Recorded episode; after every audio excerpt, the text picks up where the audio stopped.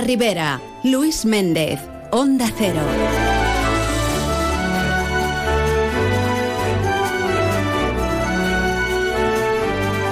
Saludos amigos, muy buenas tardes y bien queridos todos en más de uno La Ribera, aquí mismo.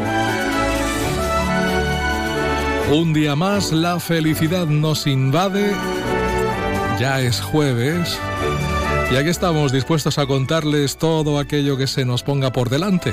¿Y usted qué tal? ¿Cómo lo lleva?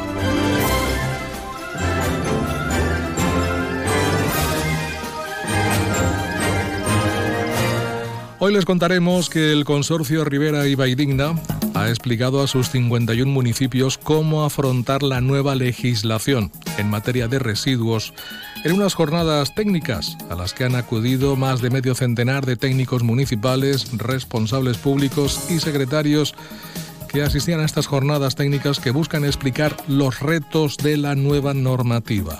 Esto va a más y hay que estar al día y cada vez se nos va a pedir más y hay que estar ahí.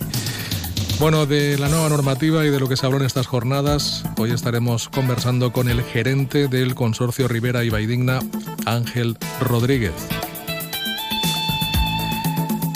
Bueno, después nos iremos a Sueca. Estaremos allí porque un profesor de Sueca, profesor de educación física del Instituto Joan Fuster, pues ha sido elegido como el quinto mejor docente de educación secundaria y bachillerato de toda España en los séptimos premios Educa a Banca 2023.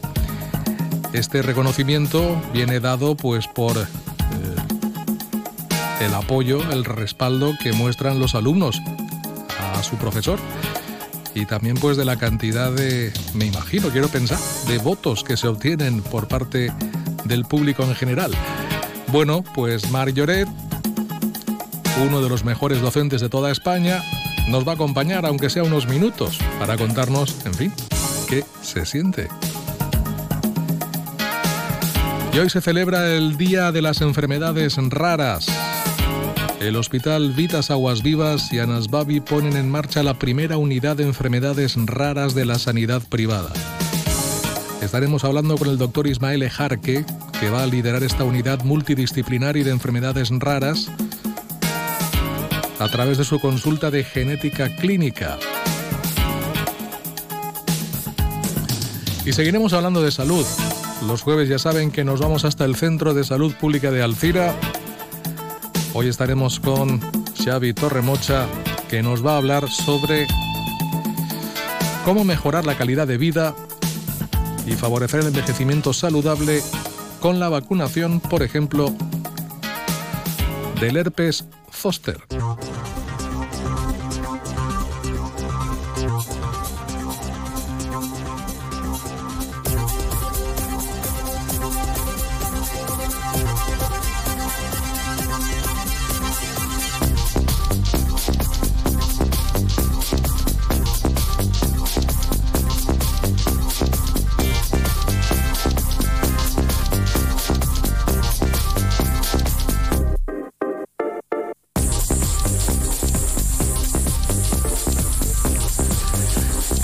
Pues bien, cerramos el mes de febrero, como cada cuatro años, con un 29 en el que estamos inmersos en el día de hoy.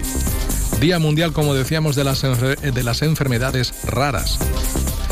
En positivo les podemos contar que una empresa citrícola de Carcaixent ha donado 80 camas y 8 sofás a los afectados por el incendio de Campanar. Juan Motilla, Sociedad Limitada, se ha solidarizado con los vecinos y quiere ayudarlos en su adaptación a sus nuevas viviendas.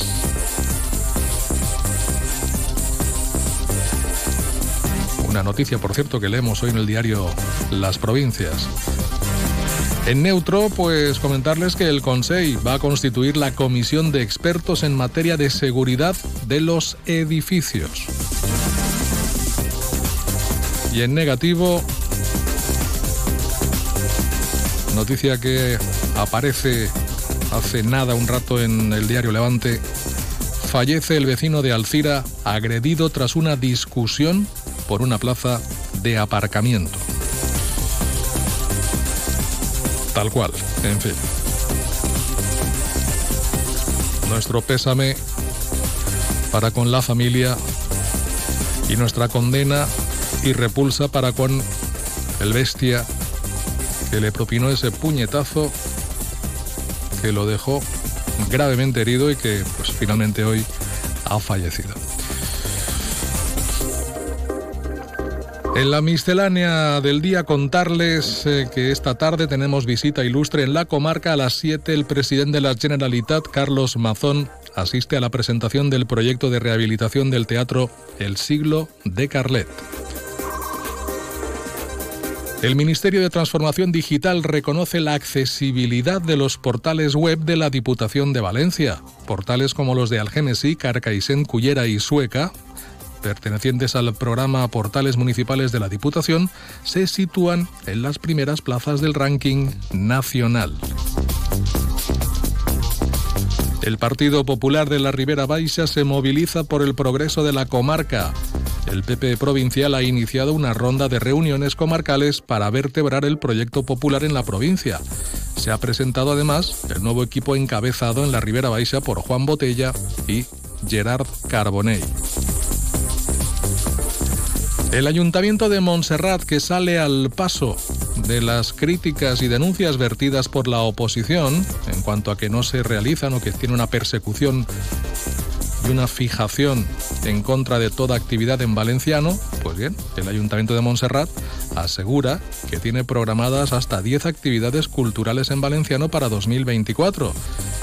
Además, dice que se cumple el acuerdo cerrado con la Academia Valenciana de la Lengua según el cual el 60% de actos que el ayuntamiento debe llevar a cabo deben ser en valenciano, una cifra que dice que incluso se supera. Alginet, que aprueba la solicitud de adhesión a la red de municipios contra la violencia de género, después de casi dos años de reivindicaciones por parte de Compromís. Las infracciones penales que disminuyen en Benifayó durante el año 2023, mientras en la comarca ha habido un aumento generalizado en torno al 10%, en Benifayó la delincuencia ha bajado respecto al año anterior. El Ayuntamiento de Carlet adquiere instrumentos musicales para su uso en el Teatro Giner. El área de cultura ha invertido más de 38.000 euros en su adquisición. Y el Ayuntamiento de Algenesí promueve cursos de primeros auxilios en los centros escolares a través de Cruz Roja.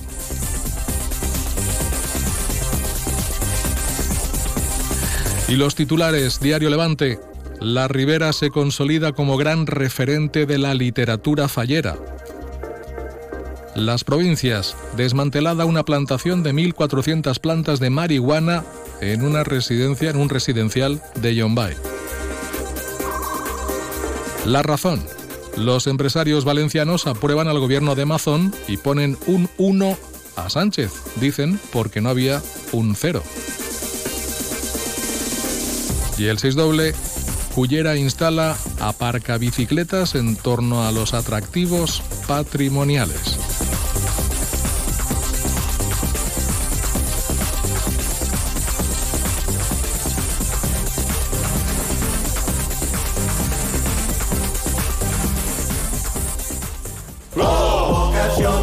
¿Por qué soy un pluser? Porque puedo elegir entre 8.000 coches y solo con la reserva me lo traen a la tienda más cercana de mi provincia. Porque lo veo, lo pruebo y si me convence me lo quedo. Porque tengo 15 días o 1.000 kilómetros de prueba. Si cualquier cosa no me convence, tengo la tranquilidad de que me cambian el coche o me devuelven mi dinero. Ocasión Plus, 8.000 coches, 80 centros a nivel nacional.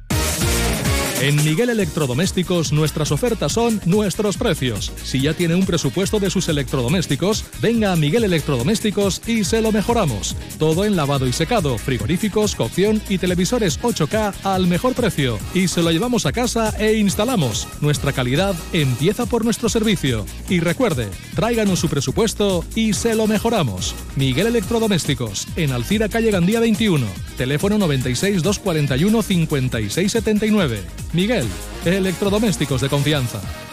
cómo instalar tu propio plato de ducha nivel profesional. Necesitas arena, mortero, desmontar la ducha y grifería antigua, tubos, válvulas sifónicas, Pero hay algo más sencillo. Claro, llama a Top Ducha y en 24 horas lo tienes. Rápido, sencillo y entra todo en el presupuesto. Así sí. Si necesitas una ducha, Top Ducha en calle Azcárraga 32, a San Vicente 342. topducha.es. Pues pon la alarma, haz el café, date una ducha, vístete, coge el bus, espera, sigue esperando, anda hasta el trabajo, trabaja, mira el reloj, trabaja un poco más. Si a ti también se te hacen largas las mañanas, Elena Gijón te la resume. Noticias Mediodía. El mejor resumen de la actualidad matinal con conexiones en todos los lugares donde se producen las noticias. De lunes a viernes a las 2 de la tarde y siempre que quieras, en la web y en la app.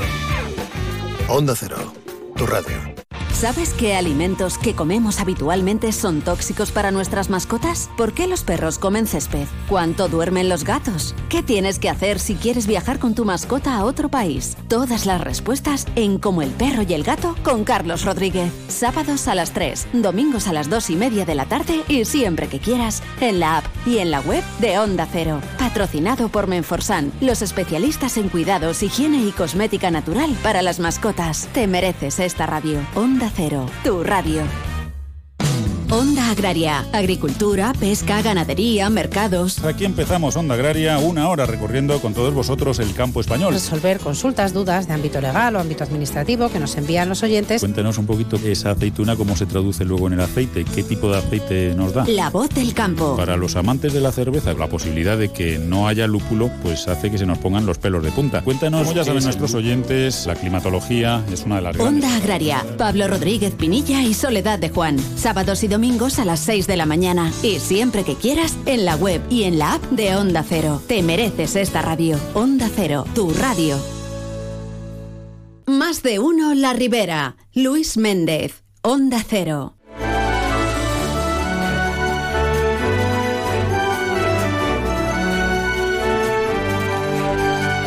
Bueno, pues estamos en las 12 y 32 minutos.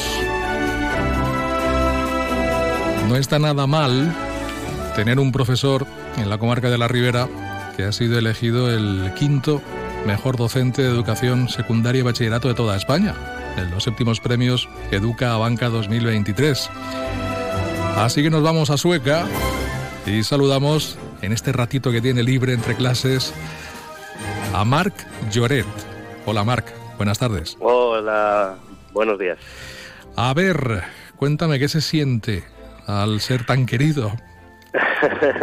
Porque no es muy habitual estas cosas, ¿eh? No, la verdad que no. Y la sorpresa ha sido esa, ¿no? El hecho de que el alumnado, sin saberlo, nomine a un profe a unos premios, pues Mm. es, es el mejor regalo o premio que puede tener todo docente.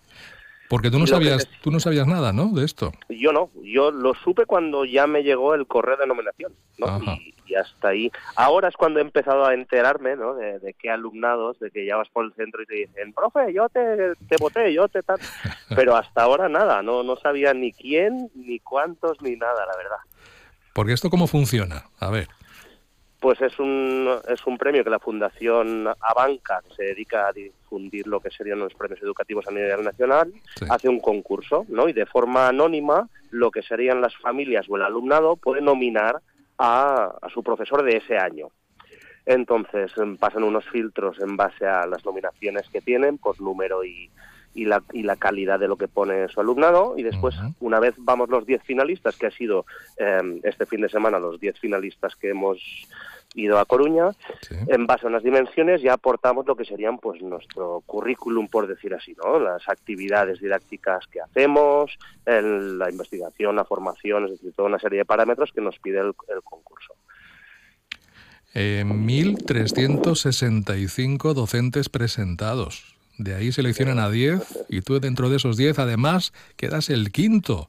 El quinto, sí, sí. Bueno, eh, es difícil, ¿no? Llegar a, Es- a- a esa Es muy puntuación. complicado, la verdad que es muy complicado, es muy complicado porque son muchísimos docentes y además de todas las materias, ¿no? Es decir, piensa que en secundaria y bachillerato tenemos más de 11 asignaturas. Sí. Entonces, claro, que un profe de educación física esté entre los, los 10 primeros, para mí es, es una satisfacción por el hecho de materia, ¿no? de darle valor en primer lugar a, esta materia tan desprestigiada por, mm. por, muchos colectivos. ¿no? Y después sobre todo pues claro el, hecho de que mm, agradezca el alumnado porque yo lo veo como un agradecimiento no el, trabajo que realizas día a día en el aula es el mayor premio y satisfacción que podemos tener al menos yo para mí como docente bueno, además lo que tú apuntas, ¿no? Visibiliza el trabajo que se hace también en una asignatura como esta, educación física, que efectivamente los que fuimos a EGB pues lo veíamos como algo, no sé, ¿verdad? Sí, la, gimnasia que llamamos, ¿no? Todavía hoy en día todavía se llama gimnasia, ¿no? ¿Y para qué servirá en el día a día? Cuando si le damos la vuelta es una de las más importantes, ¿no? Porque si al final nuestro cuerpo va a ser nuestro medio de vida hasta el día que nos muramos y el hecho de adquirir o aprender esos valores saludables nos pueden mejorar en todas las demás materias, ¿no? es un poco el, foco de, trabajo que hacemos aquí en el, mm. en el John Fuster de Sueca. Intentamos dar o nutrir a las otras asignaturas a través de la educación física de diversos proyectos centrados en eso, en la salud del cuerpo y de la mente. Porque claro, eso también ha cambiado, lo que es la materia, lo que se eh, lo que se da ¿no? en la asignatura, entre comillas. Ha cambiado muchísimo, sí, la, educación física hoy en día ya no es el, salto del potro y el test de Cooper, ¿no? Hay, hay mucho más. O dar vueltas al patio. exacto, exacto, hay mucho más detrás de, de lo que es esa, esa gran materia. ¿Cómo, cómo, se, ¿Cómo se expone una asignatura de este tipo? Es decir, ¿cómo se imparte? ¿Qué es lo que se da ahora mismo en educación física, Marc? Pues a ver, en educación física mm, principalmente lo que intentamos dar es la competencia física, mental y social de cómo utilizar nuestro cuerpo para desenvolvernos en el medio. Y dentro de ahí, en todos sus niveles. Por eso decía antes que una de las grandes cualidades que tenemos desde la educación física es que podemos nutrir a las demás asignaturas. Podemos dar matemáticas desde la educación física, podemos dar eh, sociales desde la educación física, historia. Eh, es decir, a través de diseñar proyectos donde lo principal sea cuidar nuestro cuerpo en las tres dimensiones, social, mental y física, podemos aprovechar ese trabajo interdisciplinar con otras asignaturas tratamos muchísimas actividades, el ritmo, tratamos la expresión de sentimientos, tratamos los deportes y los juegos, evidentemente, tanto culturales o tradicionales como los alternativos o novedosos. Es decir, en definitiva, damos alternativas de ocio para que ese alumnado pueda, después en su vida cotidiana, utilizar recursos para mejorar su salud. Bueno, el propio ayuntamiento también te ha querido felicitar, ¿eh, Marc? así es.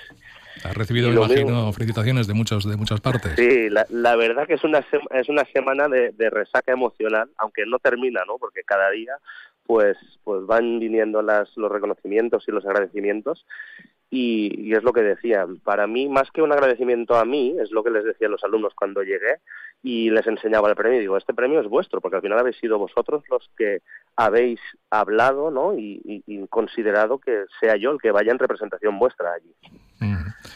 Una pequeña maldad, Marc. ¿Este año todos aprobados o qué? Pues a ver, yo siempre digo lo mismo, aprobará el que tiene que aprobar y no aprobará el que no tiene que aprobar. Y lo primero que tienen que hacer es tener ganas de hacer. Ya. otra cosa que cambia mucho en la educación física de hoy en día, o al menos como la veo yo, es el nivel. Porque dicen, el que sabe jugar a fútbol va a aprobar y el que no sabe jugar a fútbol no va a aprobar, ¿no? Y esto ha cambiado mucho. La educación física de rendimiento antigua, ¿no? Cambia mucho el paradigma a la educación física de hoy en día, donde lo que intentamos tratar es enseñar o motivar a ese alumnado para que aprenda él por sí mismo, más que el rendimiento que pueda tener. Me imagino que en este tipo de asignaturas, Marc, se tiene muy, muy en cuenta a cada uno de los alumnos, ¿no? Porque cada uno tiene unos límites, evidentemente. Sí, dentro de la individualización del aprendizaje, ¿no? Que decimos que aquí rompo una lanza por si alguna persona que se encarga de organizar esta bonita labor y no quiero decir nombres, pero va un poco a los políticos, es muy difícil individualizar un aprendizaje con un ratio de 20, 25, 30, 30 y pico alumnos para un solo profesor. Sí que es verdad que nosotros partimos desde el nivel que cada uno elige o tiene e intentamos mejorar dentro de ese nivel pero así todo es muy difícil trabajar individualmente. Lo intentamos, pero, pero con más medios o con menos ratio podríamos trabajar mucho mejor. Sobre todo en asignaturas mm, donde dentro del aula se hace más patente la dificultad de atender a estas, individualidades. Bueno, y volviendo al premio, ¿cómo, cómo fue la entrega de premios en La Coruña? Pues la verdad que fue muy emotiva, porque además habían compañeros que también han estado nominados de otras comunidades de España que coincidimos por las redes, ¿no? Y, es curioso el hecho de, de vernos allí, vinieron amigos, familiares y la verdad que fue muy emotiva porque era una fiesta de, de, la educación. La educación en este país, por desgracia, no la tenemos muy bien valorada, ¿no? Y, y allí la verdad es que se olía un, un ambiente bonito hacia esta profesión, ¿no? Con reivindicación de lo importante que es formar esa sociedad del futuro. ¿Y a tus alumnos qué les quieres decir? Pues a mis alumnos les digo que muchas gracias, muchas gracias por dejarme acompañarles en su camino de vida, que es lo que les digo en cada clase. En definitiva van a ser ellos los que decidan. Y yo lo que les digo es que se atrevan a decidir. Toda decisión lleva una consecuencia, entonces a partir de ahí intentamos enseñarles a que decidan de la mejor forma posible para sus resultados posteriores. Me imagino que en el Instituto Joan Fuster, donde das clases, encantados, ¿no? Con, con el premio también. La, la, verdad que sí, la verdad que he recibido muchos, muchas felicitaciones de los compañeros y es un orgullo, la verdad, es un orgullo poner al, a Sueca y al instituto, además es el instituto donde yo vine de estudiante, es decir, que tengo aquí un círculo especial y para mí es muy es muy bonito el hecho de haber recibido este premio aquí trabajando en, en mi instituto como estudiante y ahora como profesor. Marc Lloret Parra, pues este es el nombre del quinto mejor docente de educación secundaria y bachillerato de toda España y además impartiendo la asignatura de educación física en el Instituto Joan Fuster de Sueca. Sus alumnos así se lo han querido reconocer y así se le ha premiado. Muchas gracias, Marc, enhorabuena y a seguir en esa línea. Muy amable. Muchas gracias a vosotros. Que vaya bien. Adiós. Hasta luego. ¿Sabes cómo se dice optimismo en alemán? Optimismos. Fácil, ¿verdad? Pues así de fácil te lo pone Opel si eres empresario o autónomo. Descubre la tecnología alemana del futuro con los días pro empresa de Opel. Solo hasta el 29 de febrero condiciones excepcionales en toda la gama de turismos y comerciales. Ven a tu concesionario o entra ya en opel.es. Grupo Palacios, concesionario oficial Opel en Alcira, Avinguda dels Esports 20. M'acabe de fer les ulleres progressives en Audiovision i m'han regalat unes altres de sol i també graduades. Sí, sí, graduades, progressives, de sol i gratis. Aprofita't d'esta promoció. Ara és el moment de fer-te les ulleres progressives en Audiovision. Audiovision, plaça del Regne 2, Reis Catòlics 60 i Avinguda del Parc 3, Alcira. Audiovision, òptiques de confiança. De cero al infinito, con Paco de León. Los virus y bacterias emiten sonidos. ¿Puede establecerse una relación entre una obra de arte y la ciencia? ¿Por qué los albinos suelen tener graves deficiencias visuales? Si son curiosos, quédense, porque no les vamos a defraudar. Aquí en Onda Cero, vamos de cero al infinito. Un programa para mentes inquietas. A las 4 de la madrugada del viernes al sábado y siempre que quieras en la app y en la web de Onda Cero. Te mereces esta radio. Onda Cero, tu radio.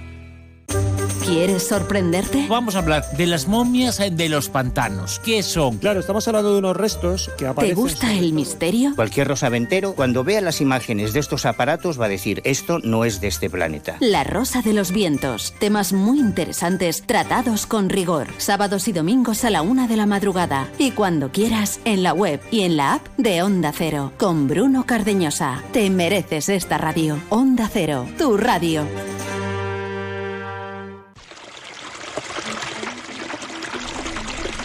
Ahorrar agua es cosa de todos. Cerrar bien los grifos, evitad fugas y goteos. Un grifo abierto puede gastar más de 12 litros por minuto. Ducharos en lugar de bañaros. Un baño gasta 15 veces más que una ducha. Lavar los dientes sin dejar correr el agua. Podéis ahorrar hasta 25 litros.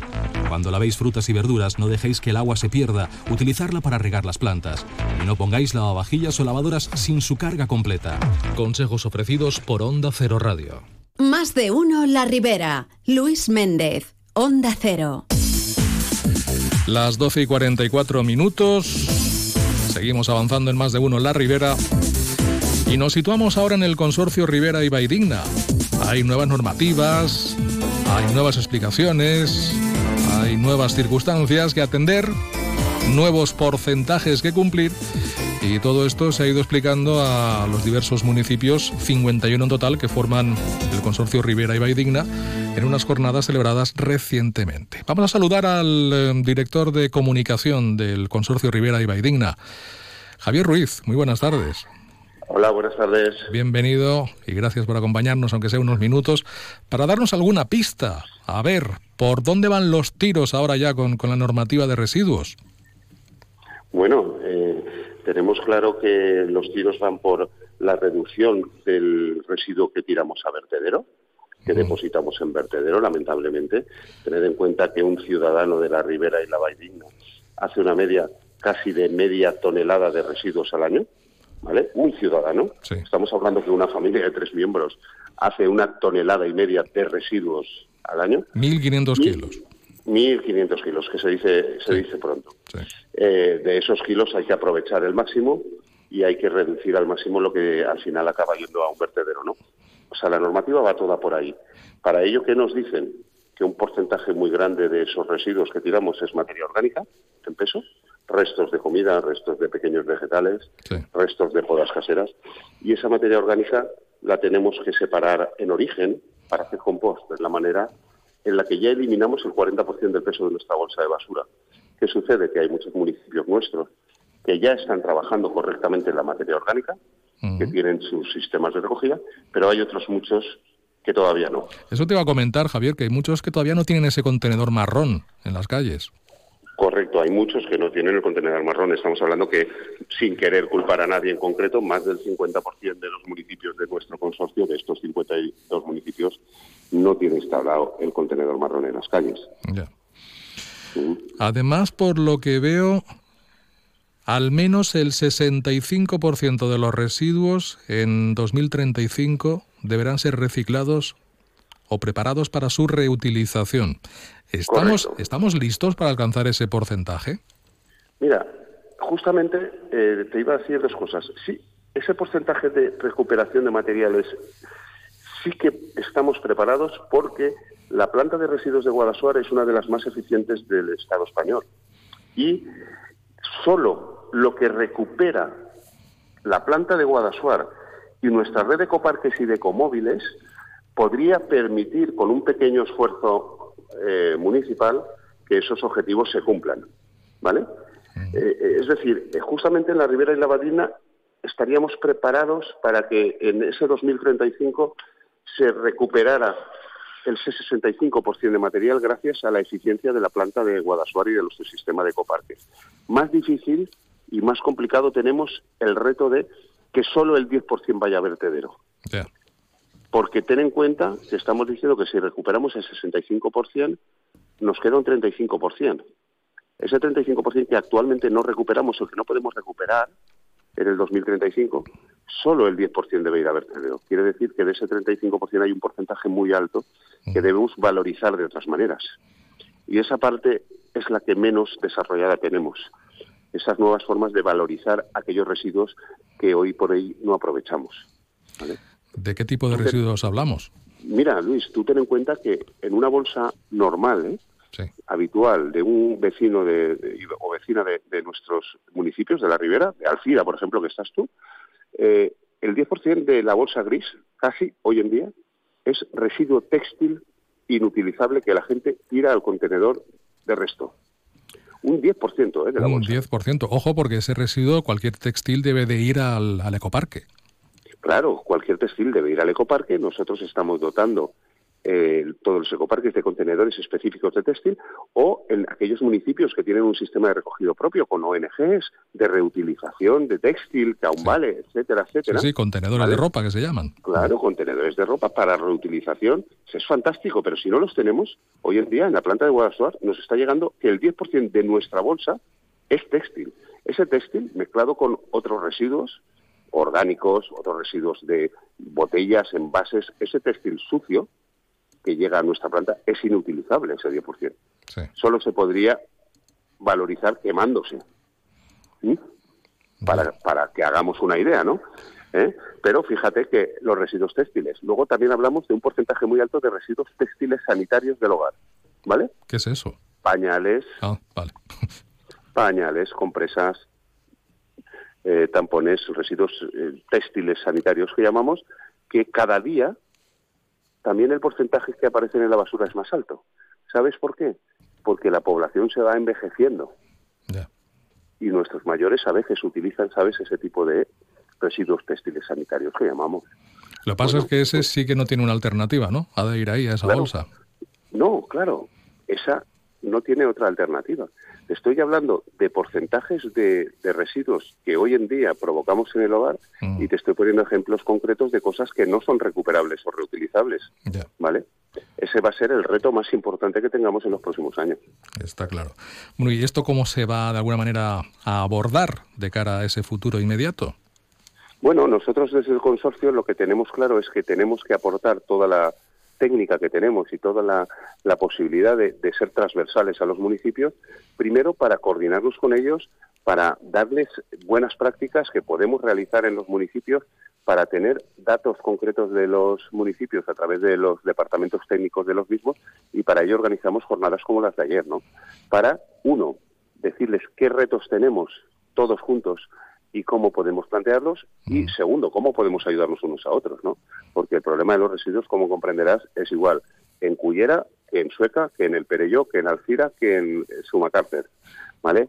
En todas las partes tenemos el mismo el mismo problema. Ante el mismo problema, los mismos objetivos, vamos a ver qué cosas están funcionando bien y podemos dar solución entre todos, qué cosas hay que mejorar o a qué municipios hay que empujar para que eh, eh, pongan las medidas para que podamos cumplir estos objetivos europeos. Y esas entidades como Ecoembes, Ecovidrio, que gestionan lo que son envases, eh, vidrio, etcétera, eh, también van a tener que, que asumir algunas novedades. ¿Y esto cómo va a afectar a la tasa municipal? Esa es la otra. Esa es, esa es una gran preocupación porque eh, al final Europa y el Estado nos está diciendo que, oiga, si usted hace eh, 1.500 kilos de, de residuos al año, usted va a tener que hacerse responsable de, de parte de esa gestión. de ¿Cómo se gestiona eso? Eh, quiere decir que Europa nos está diciendo hace muchos años quien contamina paga y quien hace residuos de una manera u otra contamina. ¿Qué sucede? Que del mismo modo el que más recicle tiene que ser compensado y tiene que ser compensado a través de nuestra red de coparques y ecomóviles. Ya tratamos de bonificar en 200.000 euros a la gente que viene a depositar residuos allí, pero es cierto que al final la, la, la- la factura va subiendo. Ahora está el impuesto al vertido y por cada vertido, tonelada de vertido, cada municipio que la hace tiene que pagar 30 euros. ¿Vale? Pongamos un municipio como Alcira, con las toneladas de residuos que puede hacer al año, todo lo que vaya a vertedero va a pagar 30 euros el Ayuntamiento de Alcira. Al final eso va a ir contra los ciudadanos de una manera u otra. Con lo cual, vamos a tener que ponernos todas las pilas para que ese porcentaje sea el menor posible y que nuestra gestión sea eficiente medioambientalmente, por supuesto, y también eficiente económicamente. Bueno, pues nos hacemos una idea. Eh, cada vez se va apretando un poquito más en este sentido desde la normativa que nos llega también desde la Unión Europea y, y el consorcio ha de ponerse al nivel que toca y, y bueno, pues poquito a poco, poquito a poco. Bueno. Ya haya estado esa jornada para informar a, a todos los municipios implicados, que no son pocos. Javier Ruiz, pues muchas gracias por contárnoslo, muy amable. Muchísimas gracias a vosotros. Hasta Un la abrazo. próxima, que vaya bien, adiós. ¿Y si el coche del futuro ya estuviese aquí? En Spoticar, líder europeo en vehículos de ocasión, te ofrecemos coches con hasta tres años de garantía. Visita tu concesionario y disfruta de disponibilidad inmediata reservando tu coche en spoticar.es. Y ahora, hasta final de mes, en Spoticar, descubre condiciones excepcionales de financiación con Stellantis Financial Services. Consulta condiciones en spoticar.es. Grupo Palacios, concesionario oficial Spoticar en Alcira, en la avinguda dels Drets Humans frente a Clínica Tecma. Elegir y ahorrar va contigo. Ahora en Carrefour y Carrefour.es. Chuleta de aguja de cerdo Carrefour el kilo a 5,99 euros. Y naranja de mesa granel Carrefour categoría primera el kilo a 1 euro con 35 céntimos. Carrefour. Aquí poder elegir es poder ahorrar. Más de uno La Ribera. Luis Méndez. Onda Cero. Pues bien, hoy se celebra el Día Internacional de las Enfermedades Raras y el Hospital Vitas Aguas Vivas, que ha montado su primera unidad de enfermedades raras de la sanidad privada. Al frente de la misma, el doctor genetista clínico Ismael Ejarque, a quien ya saludamos. Doctor, muy buenas tardes. Hola, ¿qué tal? Buenos días, buenas tardes. Bueno, eh, definamos, definamos lo que son las enfermedades raras, doctor. Bueno, pues tenemos un criterio epidemiológico y luego hay otros criterios, dijéramos, acompañantes. El criterio epidemiológico es definir una enfermedad rara como aquella que se da eh, cuando hay menos de 5 cada 10.000 habitantes, es decir, menos de uno cada 2.000 personas. Y luego hay otros criterios acompañantes, como puede ser que se les hace poco caso en la investigación, porque hay muchas y pocos pacientes en cada una de ellas, también la morbimortalidad, es decir, que eh, tienen muchos achaques y dijéramos que mueren antes de la población general, en, general, esas son un poco las características principales de las enfermedades raras. Luego también decir que el 80% de estas enfermedades son de causa genética. Bueno, ¿y cómo se va a trabajar en esta nueva unidad? Bueno, pues en el Hospital Vitas Aguas Vivas eh, vamos a, a trabajar. Yo seré el director de orquesta ¿Vale? Entonces, ¿qué pasa? Que en, España, como no existe la especialidad genética, cuando hay una persona con una enfermedad genética o rara, pues va dando tumor de un sitio a otro. Pues, yo recuerdo de un paciente que le veían 17 especialidades y cada especialidad era independiente de las otras. Cada uno le decía una cosa.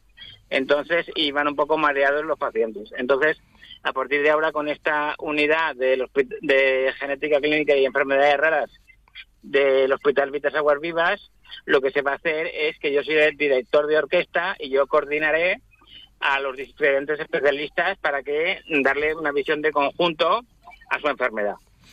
Eso es un poco lo que el, concepto.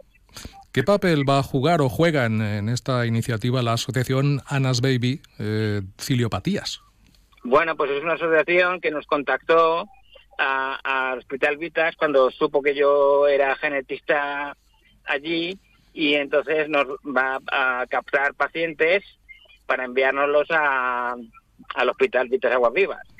Eh, entonces, pues bueno, me parece perfecto que se haya llevado a cabo este convenio de colaboración y nada, seguimos ahí. Bueno, un poco papel de intermediario, ¿no? Para... Sí, sí, sí, me parece perfecto. Bien, dígame una cosa, eh, ¿cómo se aborda una enfermedad, eh, una enfermedad rara y cómo se diagnostica? Porque esto debe ser lo más complicado, ¿no? Bueno, las enfermedades raras, bueno, pues eh, son el 80% genéticas, luego hay un 20% que es una miscelánea entre enfermedades infecciosas, autoinmunes, etcétera. Entonces, debería aproximarse primero de atención primaria y los médicos de familia y los pediatras de atención primaria deberían captar estos pacientes con sospecha de enfermedad genética y o rara y enviarlos a las unidades de referencia. Y ya las unidades de referencia llevarían a cabo el proceso eh, diagnóstico eh, que debe ser cuanto más precoz mejor para luego llevar a cabo un tratamiento lo más precoz posible y así llevar a cabo mejor el abordaje del riesgo de recurrencia, es decir, evitar que pasen más enfermedades genéticas o raras en la misma familia. Creo que van a crear una figura también de atención personalizada al, paciente, doctor. Sí, bueno, eh, tenemos una enfermera que se dedica a la atención personalizada, ya, ya estaba antes eh, en el Hospital Vitas Aguas Vivas, pero ahora va a continuar estándolo. Entonces, y sobre todo también habrá énfasis en el tema de las enfermedades raras. Teniendo en cuenta que es la primera unidad de enfermedades raras de la sanidad privada, doctor, es un reto importante. Sí, lo es, lo es. sí, sí. Pero bueno, eh, pondremos los medios. Bueno, como cuántos pacientes eh, más o menos calcula pueden haber eh, en una comarca como la nuestra? Bueno, en nuestra comarca no lo sé. Yo sé decirte que en, el 7, entre el 7 y el 8% de la población va a tener algún tipo de una enfermedad rara. En España se calcula que hay unos 3 millones de personas con enfermedades raras. Así que un poco ese es el contexto de eh, un poco las estadísticas en las que nos movemos. Bueno, pues en un día como hoy no queríamos dejar pasar la oportunidad de saludarle, de hablar con usted, que nos eh, comentara, aunque fuera así, a bote pronto, y por encima lo que es esta unidad de enfermedades raras que va a tener el Hospital Vitas Aguas Vivas en la comarca de la Ribera. Doctor Ismael Ejar, que le agradezco mucho estos minutos que nos ha dedicado, muy amable. Bien, de nada, vuestro servicio. Hasta otra ocasión. Adiós. Adiós. Y a ustedes, pues en unos minutos, volvemos. Noticias de la una. Es la una de la tarde, mediodía en Canarias.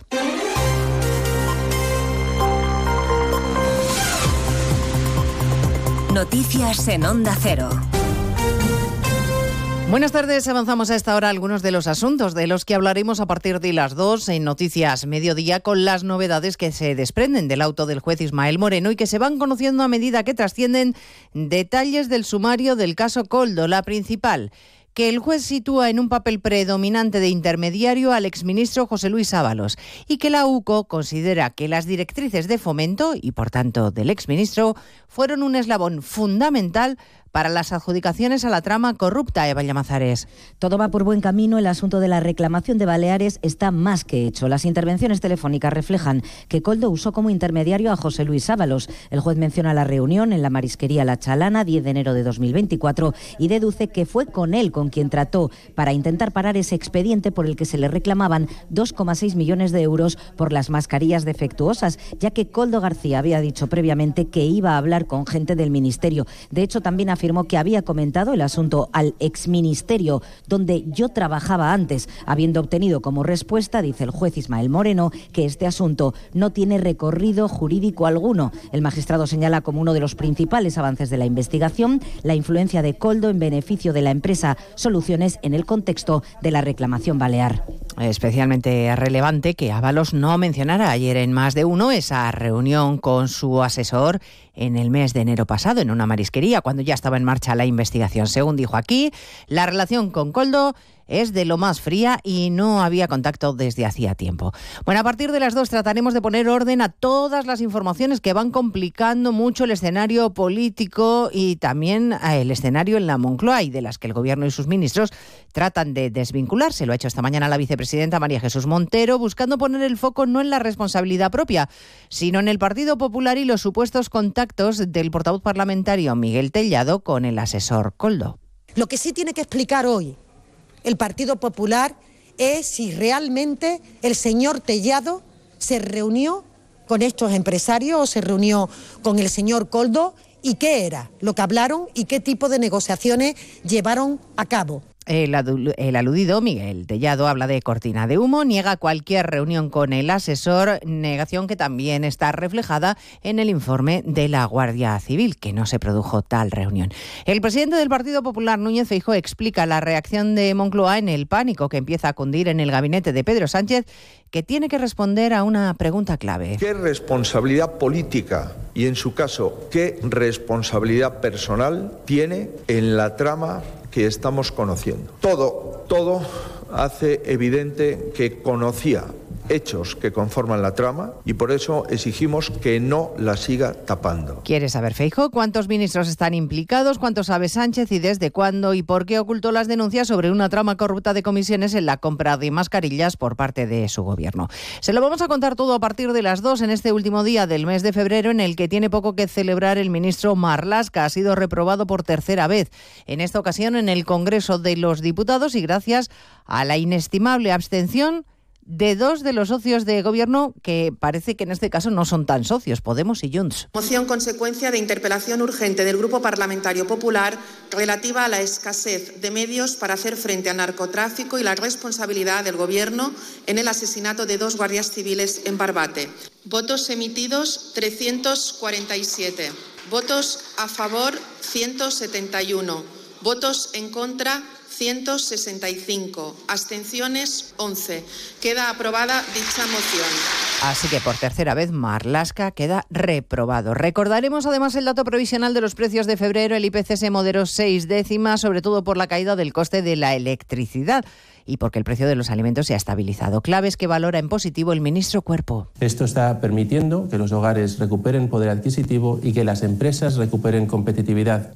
Hacemos, por lo tanto, compatible la moderación de los precios con el mantenimiento del escudo social y el apoyo a los hogares y las familias más necesitadas. Lituania y Estonia apoyan enviar tropas terrestres a Ucrania como propone Macron. Letonia se lo piensa, así que no les ha hecho mella la amenaza directa de Putin de que enviar soldados a países aliados para combatirles sería un error de consecuencias muy graves, Jorge Infer. Consecuencias tan graves como la posibilidad de una guerra nuclear. Así lo ha señalado el presidente ruso durante el discurso sobre el estado de la nación, en el que además ha destacado que Occidente debería comprender que Rusia tiene armas que podrían alcanzar objetivos en cualquier territorio. Están hablando de la posibilidad de enviar contingentes militares de la OTAN a Ucrania, pero recordemos el destino de aquellos que una vez enviaron a sus contingentes a nuestro país. Ahora las consecuencias para los posibles intervencionistas serían mucho más trágicas. Vladimir Putin también ha acusado a Occidente de olvidar lo que es la guerra y de provocar conflictos en Ucrania, en Oriente Medio y en otras regiones del mundo. Pues de todo ello hablamos en 55 minutos cuando contemos la actualidad de esta mañana de jueves 29 de febrero. Elena Gijón, a las 2, Noticias Mediodía.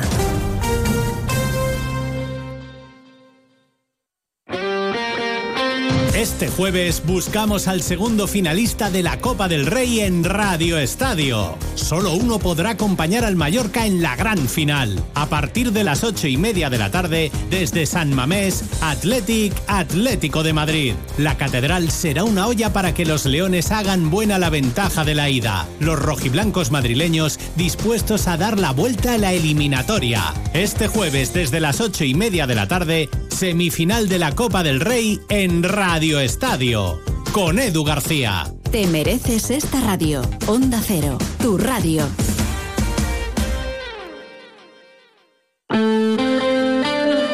Más de uno La Ribera. Luis Méndez. Onda Cero.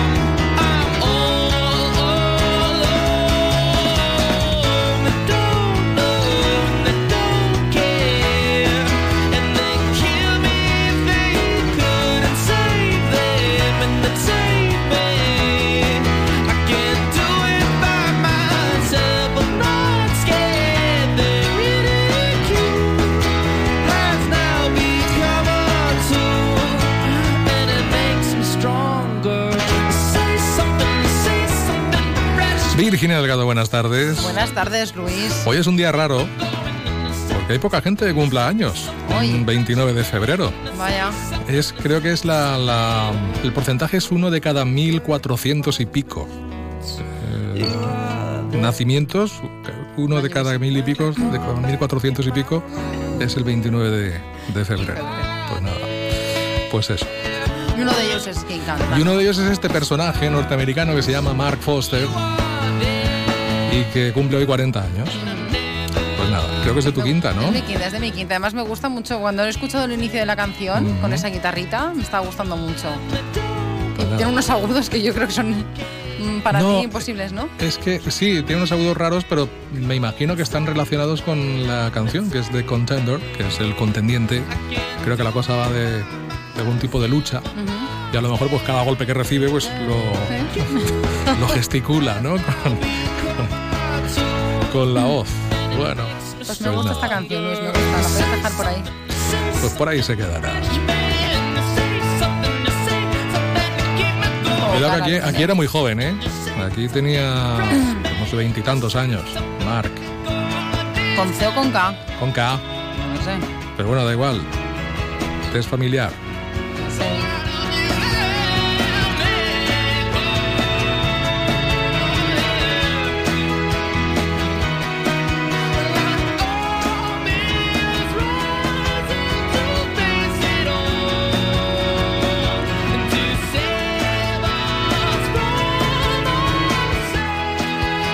Bueno, es cantautor también, ¿eh? o sea, se compone sus canciones, incluso se las toca él solo en muchas ocasiones, hasta que ya, bueno, pues ya tuvo la oportunidad de, de tener una banda detrás y hacer algo pues más profesional.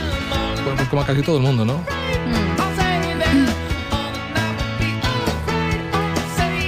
Bueno, ya tienes claro. que aquí me dice que es alemán. A ver si no es el mismo. No, hay uno que es Foster. Ah, vale, vale, Foster. No, no, no, no. Mark Foster, es alemán. no, perdón, este es Foster, perdón. como la hamburguesería. este es Foster. No, no, no es el mismo. Vale, no es el mismo. Bueno, ya tienes claro cuándo vas a ir a ver políticamente incorrectos, Virginia. Pues no, pero todo es cuestión de decir a los yayos que se queden con Mark. Bueno, pues nada, recordamos a Adriana Torrevejano, Juan Lu González, Gonzalo de Castro, María Hervás, la dirección de Arancha Echevarría, la producción de A3 Media Cine, políticamente incorrectos. ¿Qué puede salir mal? No puede salir mal. Porque todo vale, ¿no? Cuando es todo políticamente incorrecto, que algo falle, no pasa res, no pasa res. No pasa nada. desapercibido. Forma parte de la escenografía. Llegados a este punto, ¿nos ilustras qué está pasando por ahí fuera? Pues sí, ilustro, eh, como bien has señalado tú antes en, el repaso de la miscelánea y el- al inicio del programa, pues tenemos que lamentar que finalmente ha fallecido el hombre que permanecía ingresado en estado crítico tras ser golpeado por otro en una discusión de tráfico en Alcira. ¿Hasta qué punto a veces la gente puede llegar a ser violenta por una plaza de aparcamiento? Señoras y señores, esa, esa, esa agresión por parte de un colombiano de 37 años eh, que inicialmente había sido arrestado como responsable de un delito de tentativa de homicidio, pero que ahora se enfrentará a otro delito al confirmarse el fallecimiento del agredido. Los hechos ocurrieron en la tarde del miércoles sobre las seis y media en Alcira y según informa la policía, el ahora detenido supuestamente agredió a otro hombre a causa de una, discusión entre ambos porque uno de ellos había aparcado en una plaza de minusválidos que el otro quería ocupar. Deduzco de de aquí que el que necesitaba ocupar la plaza realmente la necesitaba y tal vez este no, que es lo que sucede muchas veces con el tema de las plazas de aparcamiento para minusválidos. Eh, la víctima eh, es un hombre español de 62 años que recibió un fuerte golpe, cayó al suelo, eh, se dio en la cabeza y tuvo que ser ingresado en el hospital en estado crítico donde finalmente ha fallecido. Por otro lado, la Guardia Civil ha detenido a tres personas y desmantelado en Yombay una plantación. Bueno, a todo esto tengo que decir que Alcira eh, está de tragedia en tragedia. Eh, hace nada, hace justo hoy una semana, fallecía en el incendio de Campanar una vecina de Alcira, que creo que tampoco llegaba a la cuarentena. Ayer en el pleno del ayuntamiento se hizo un minuto de silencio por, por esta chica. Esther se llamaba. Y, y hoy mm, nos amanecemos también con esta noticia. O sea que es que el mundo está, no, no sé cómo está Luis, no sé cómo está. Pues, pues eso. Es ya- trágico. ya. Por otro lado, la Guardia Civil ha detenido a tres personas y ha desmantelado en Yombay una plantación de 1.400 plantas de marihuana y las investigaciones comenzaron hace unos meses porque se detectaron varios apagones en una zona residencial de Yombay que incluso obligaron a la operadora de la luz a sustituir el trenzado eléctrico por sobrecarga. Además, se percibió en, una- en la zona pues, eh, un fuerte olor a marihuana. Los arrestados, dos hombres de, entre 27 y 69 años y nacionalidades albanesa y eslovena y una mujer de 27 de nacionalidad rumana. Se enfrentan a delito contra la salud pública por tráfico de drogas y otro de defraudación de fluido eléctrico. Y un hombre de 31 años ha resultado herido este miércoles al precipitarse con su moto por un barranco en Alfarb. Tuvo que ser trasladado al hospital de la Ribera. Y cambiando de, cosas, ¿no? Vamos con algo más alegre. Este jueves el Ayuntamiento de Carlet presenta a la ciudadanía el proyecto de rehabilitación del Teatro El Siglo y lo hará en el propio edificio a las 7 de la tarde. Un acto que contará con la presencia del presidente de la Generalitat Valenciana, Carlos Mazón. Por otro lado, contarte que los alcaldes de Sueca, el Perelló y el Marín de Barraquetes van a participar en la consulta pública sobre el PRUG, el Plan Rector de Uso y Gestión del Parque Natural de la Albufera. ¿Por qué? Pues para insistir en que se escuchen sus peticiones en el documento definitivo.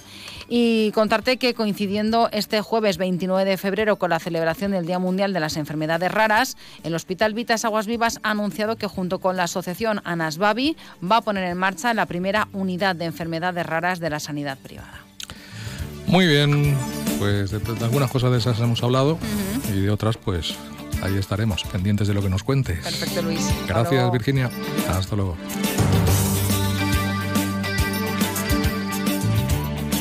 Conocemos la previsión del tiempo, según nos cuenta Hobby Esteve a través de Inforache. Hoy tendremos una jornada bastante soleada.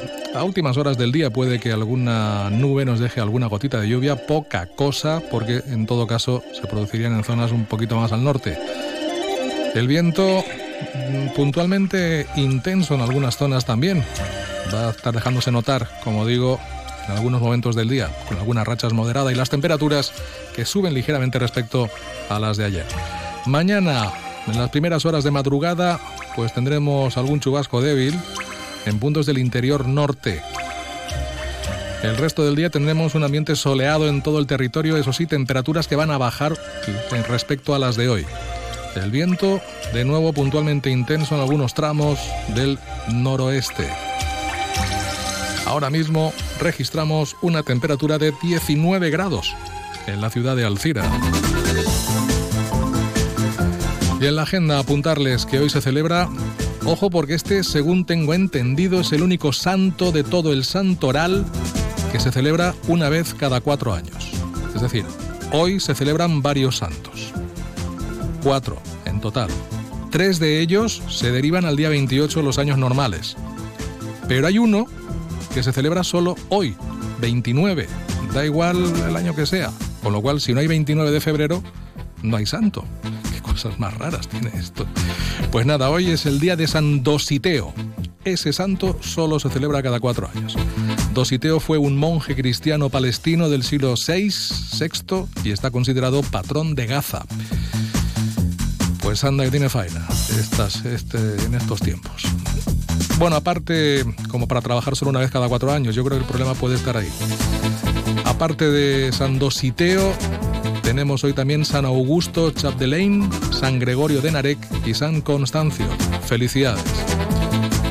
En Turís, con motivo del 8 de marzo, Día de la Mujer, hoy se ha programado a las 6 y el inicio de algunas actividades, pues hoy habrá chocolate con coca y juegos de mesa en el local de las amas de casa. En Alcira, Semana Cultural de la Falla Vinguda Luis Suñer. Culmina hoy a las 7 de la tarde en el auditorio de la Casa de la Cultura de Alcira con un monólogo benéfico con la cómica Carol Tomás en apoyo a la salud mental. Dos previsiones para mañana. El Hospital de la Ribera acoge una jornada dedicada a la lucha contra la obesidad infantil. El encuentro reunirá a diversos expertos sanitarios, investigadores, técnicos de salud pública y docentes para abordar esta problemática. Y también mañana jornada sobre fibromialgia que también reunirá expertos y conferenciantes en la sala Cotonera Events. Será a partir de las 9 de la mañana. Y hoy se puede donar sangre en Albalá de la Ribera, en el consultorio auxiliar, a partir de las 5 de la tarde. Es que me encanta. Es silencioso, me lleva a todas partes sin restricciones y a la larga sale mejor. Esto no lo pillo. ¿Me hablas de tu chico o de tu coche? Lo eléctrico tiene su punto. Y además, el de carga está incluido. Descubre la gama eléctrica Citroën con entrega inmediata desde 22.900 euros. Grupo Palacios. Nos encontrarás en la Avenida de los Deportes 20 de Alcira. Condiciones en citroen.es. En Miguel Electrodomésticos nuestras ofertas son nuestros precios. Si ya tiene un presupuesto de sus electrodomésticos, venga a Miguel Electrodomésticos y se lo mejoramos. Todo en lavado y secado, frigoríficos, cocción y televisores 8K al mejor precio. Y se lo llevamos a casa e instalamos. Nuestra calidad empieza por nuestro servicio. Y recuerde, tráiganos su presupuesto y se lo mejoramos. Miguel Electrodomésticos, en Alcira Calle Gandía 21. Teléfono 96 241 5679. Miguel, electrodomésticos de confianza. Recorda que Alcira ja disposes del contenidor marró per a un futur verd. En este contenidor s'han de depositar residus orgànics d'origen domèstic, restes de menjar, bosses d'infusions i taps de suro, xicotetes restes de poda, paper i cartó amb restes de menjar. No oblides separar també la resta de residus i depositar-los en el contenidor corresponent dins de l'horari establert de 20 a 22 hores. Entre tots podem aconseguir una Alcira més neta. Regidoria d'Agricultura i Serveis per a la Ciutat i Fobassa. Estoy pensando que tenemos joyas de oro que no utilizamos y podríamos darle más valor vendiéndolas. Sí, he oído que mucha gente va a compra de oro santos patronos. Dicen que mejoran cualquier oferta. Compran cualquier tipo de joya, hasta incluso plata. Compra de oro santos patronos. Máxima tasación y amplia colección de joyas de ocasión a un precio increíble. Compra de oro santos patronos. Avenida Santos Patronos 26, Alcira. Más de uno La Ribera. Luis Méndez. Onda Cero.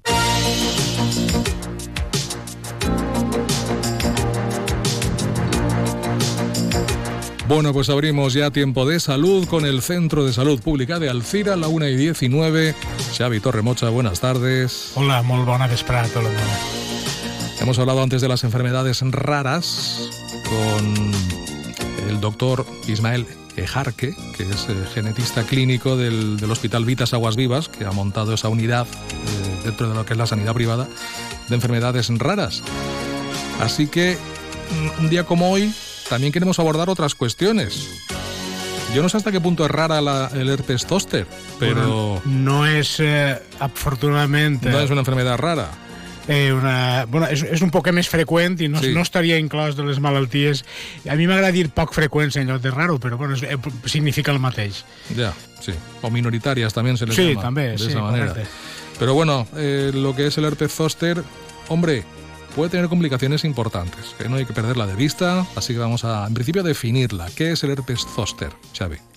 És una malaltia que està causada pel mateix virus que el de la varicela i qualsevol persona que hagi patit o que hagi tingut una varicela en edats més eh, juvenils pues pot eh, desenvolupar-la perquè és una reactivació del virus, es queda ahí acantonaet en els eh, ganglis de les arrels nervioses i quan ja entrem en una certa edat, més enllà dels 50 anys, entre altres coses per la, el que anomenen immunosenescència, el sistema immunitari eh, se debilita una miqueta i podria eh, reaparèixer. El tema és que com afecta eh, a ganglis sensitius i els seus nervis, pues, eh, cursa amb un dolor eh, intens, en un dolor, podíem així anomenar-lo de cremor, per dir-ho d'alguna manera, apareixen unes erupcions, unes bambolletes de contingut infeccions, infecciós, perdó, i claro, és que el, el, com que el 96% de persones, de persones majors de 20 anys passaren en algun moment la varicela, la varicela tenen risc de patir l'herpes zòster. O sigui que són cosís germans, la varicela i el, i el herpes zòster, o quasi germans, per dir d'alguna manera. I, clar, és que aquesta erupció dolorosa, que anomenem també neuràlgia postherpètica, doncs, com hem dit, és, és, eh, és un dolor d'intensitat important i, pues, eh, diguem-ne, disminueix la qualitat de vida de les persones de, de, de major edat.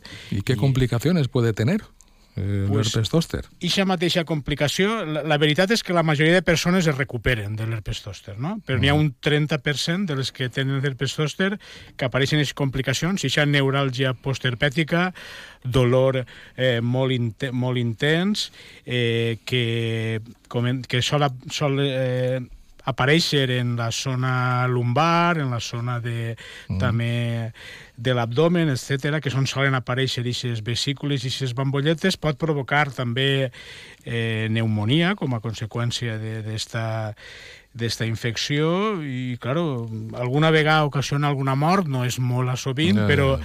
eh, l'important de les complicacions és que són eh, que disminueixen la qualitat de vida de les persones i tenint una ferramenta per a Hablemos de la herramienta, si te parece, Xavi, porque Correcte, hay sí. Es decir, es Eh, importante vacunarse entonces. Sí, és important aquesta vacunació. Recordem que a major edat el número de casos del zòster augmenta, com hem dit, per, per l'envelliment del sistema immunitari, que se produeixen dos de cada tres casos en persones majors de 50 anys i que, com hem comentat, pues, al tindre aquestes eh, complicacions eh, serioses, pues, és important aquesta vacunació. És un poquet el, el, el que podem referir-nos per, per què li donem importància a la vacunació amb l'herpes zòster. Ya has hablado de mayores de 50 años, pero más mayores también, es decir, ¿hasta qué punto es útil la vacuna, por ejemplo, en personas de 70, 80 años?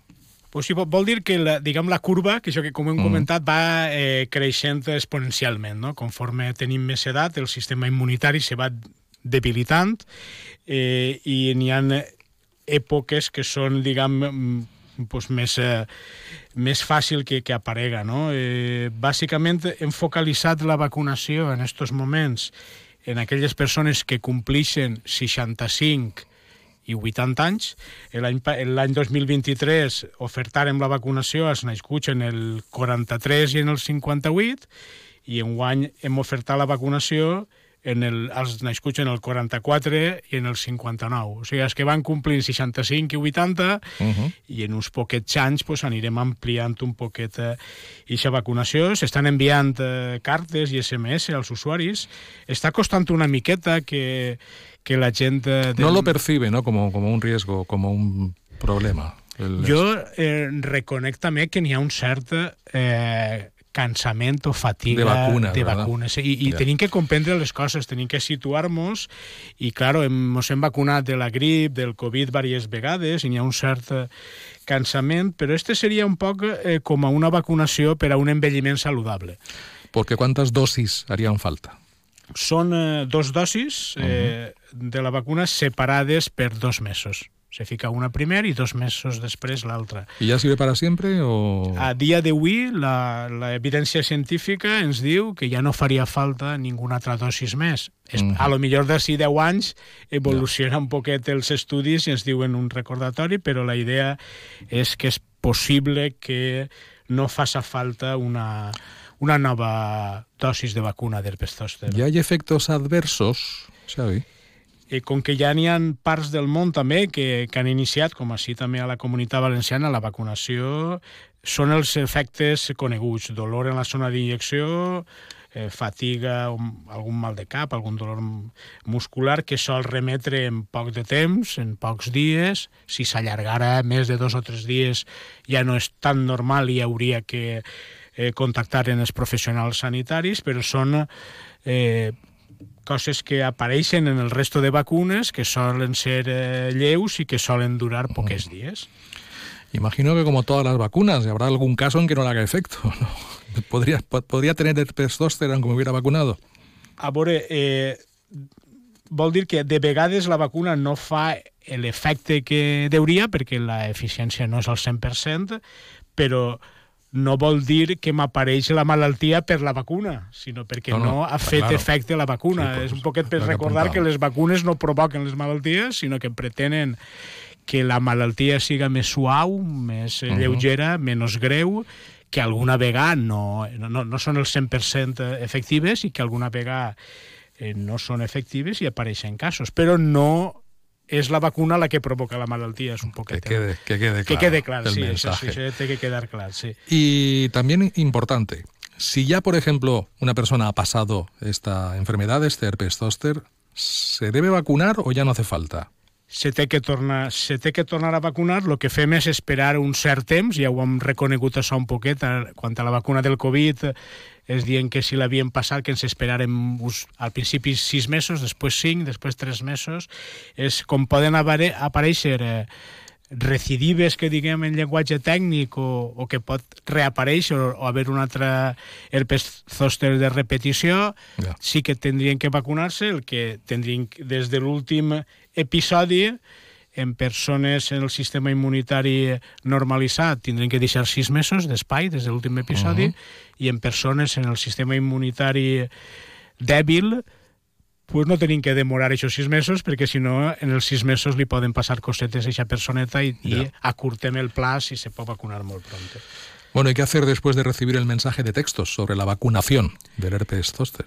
dos possibilitats, contactar amb el centre d'atenció primària per a que, diguem, ens... Eh, eh, diguem agendar, nosaltres diguem agendar Sí, no, però, para agendar la fecha. però la, la paraula seria per a que ens donen una cita per a vacunar-nos, seria un poquet eixa traducció i després també està l'aplicació mòbil GVA Salut en la qual també podem eh, apuntar-nos per a, per a aquesta situació. O sigui que la, la carta, diguem-ne, eh, no ve en dia i hora, Ya. que seria lo para que te pongas en contacto con... Sí, això anirem, això el sistema a poc a poc anirà millorant. Perfeccionándose. Sí, ho hem fet també en el, en el tema del Covid i a veure si a poquet a poquet esta tecnologia i esta intel·ligència artificial fa que millore això i així no, pues, ens arribaria en, en dia i hora que seria genial o de categoria que diguem De categoría, ahí estamos.